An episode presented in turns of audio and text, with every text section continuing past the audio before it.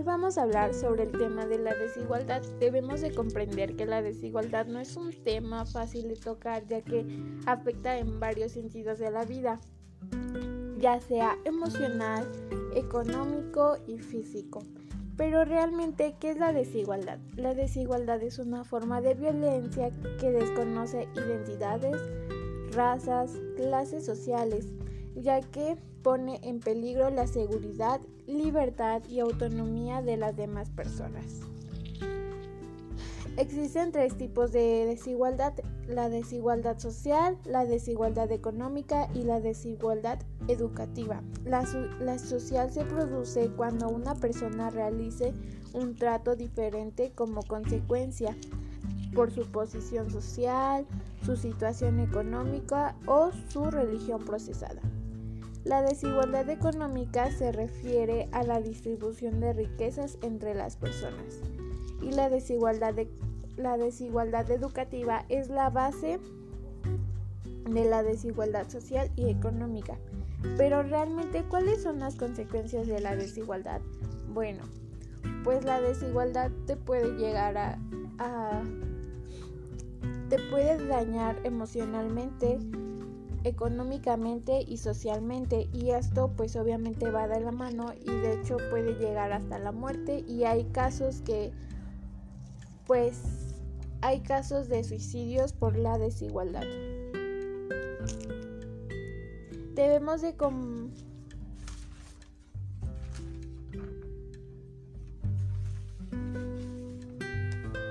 La pobreza es una de las afecta mucho en México y se ve relacionado en la economía de los mexicanos, ya que la mayoría de los mexicanos tienen un bajo salario. Yo les voy a proponer algunos algunas algunas propuestas para disminuir la desigualdad. La primera propuesta es que el gobierno de México debe destinar más recursos y abrir nuevos canales de donaciones para las personas con menos recursos o para personas que más lo necesitan. También deben de garantizar la protección de los civiles en emergencias humanitarias, ya sean terremotos, tsunamis, etcétera, etcétera.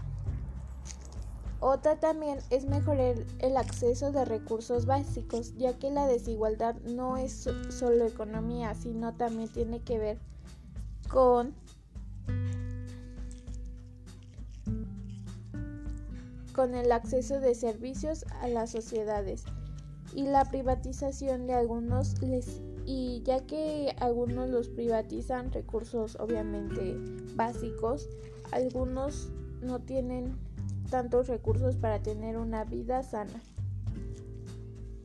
Otro punto es reducir las brechas salarias, puesto que México es uno de los peores países que presentan mayores brechas de salarios entre trabajadores y altos empresarios.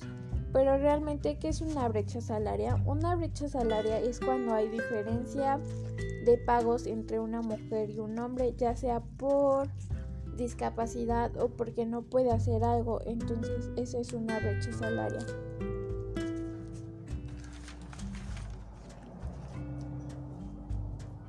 Y las brechas salariales son una fuente directa de la desigualdad.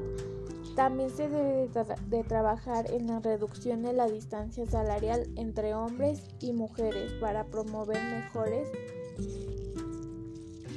este